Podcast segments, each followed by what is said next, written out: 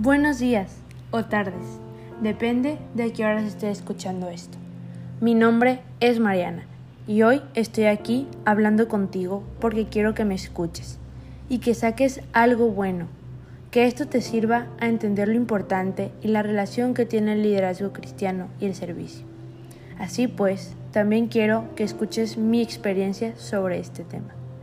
Entonces, para empezar, se estarán preguntando, ¿Qué es el liderazgo o un líder cristiano?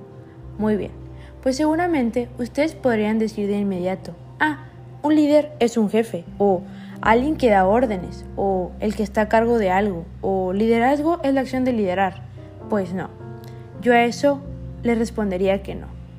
El liderazgo cristiano yo le diría que es la acción de liderar, pues sí, obviamente, pero un buen líder cristiano es alguien que debe tener en cuenta que las personas a las que dirige son fines en sí mismos y no solo medios, los cuales pueden ser utilizados y después desechados. Y la finalidad de este tipo de líder debe ser el servicio y no el aprovechamiento de las personas que tiene a su cargo, la enseñanza y no el castigo, el perdón y no la venganza. Obviamente, este tipo de liderazgo no es fácil de ejercer. Se requieren varias virtudes, como la constancia, la fortaleza, pero sobre todo la paciencia. La paciencia es la clave para ser un buen líder cristiano. Y como diría mi muy buen ejemplo a seguir, Santa Teresa de Jesús, y la cito, la paciencia todo lo alcanza. Quien a Dios tiene, nada le falta. Solo Dios basta. La constancia es necesario porque debemos ser misericordiosos y caritativos una y otra vez. Nuestra forma de vivir el cristianismo no puede depender del humor con el que me desperté el día de hoy. Debe estar basado en un ejército de actos buenos, repitiéndolos una y otra vez hasta que los asimilemos. La fortaleza es necesaria para no caer y mantenernos firmes ante las seducciones de este mundo, el egoísmo y el consumismo.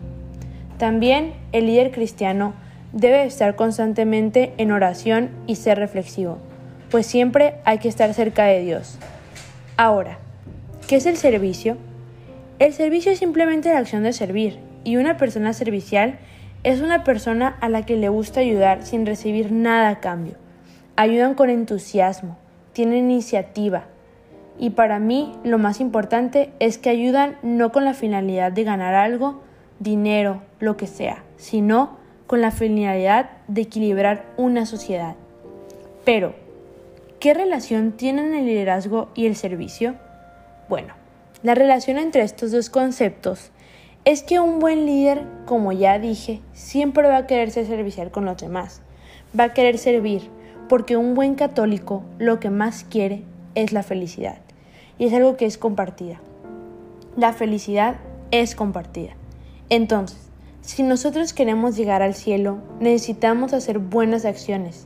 Las buenas acciones son nuestro pase al cielo, y buenas acciones son como ejemplo y para mí la más importante y que me encanta servir.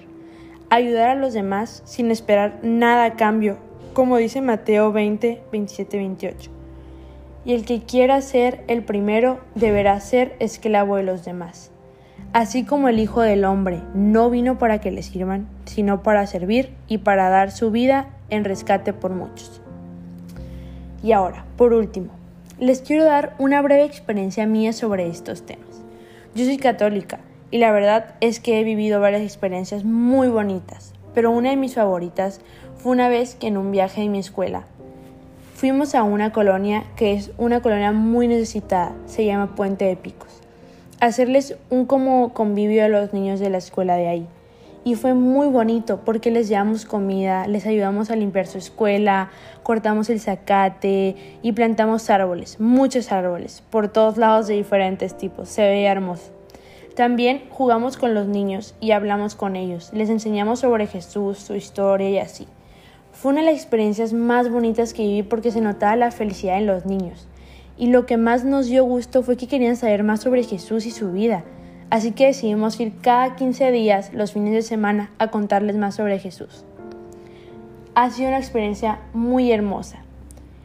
En conclusión, Ustedes siempre tienen que servir a los demás si quieren ser un buen católico.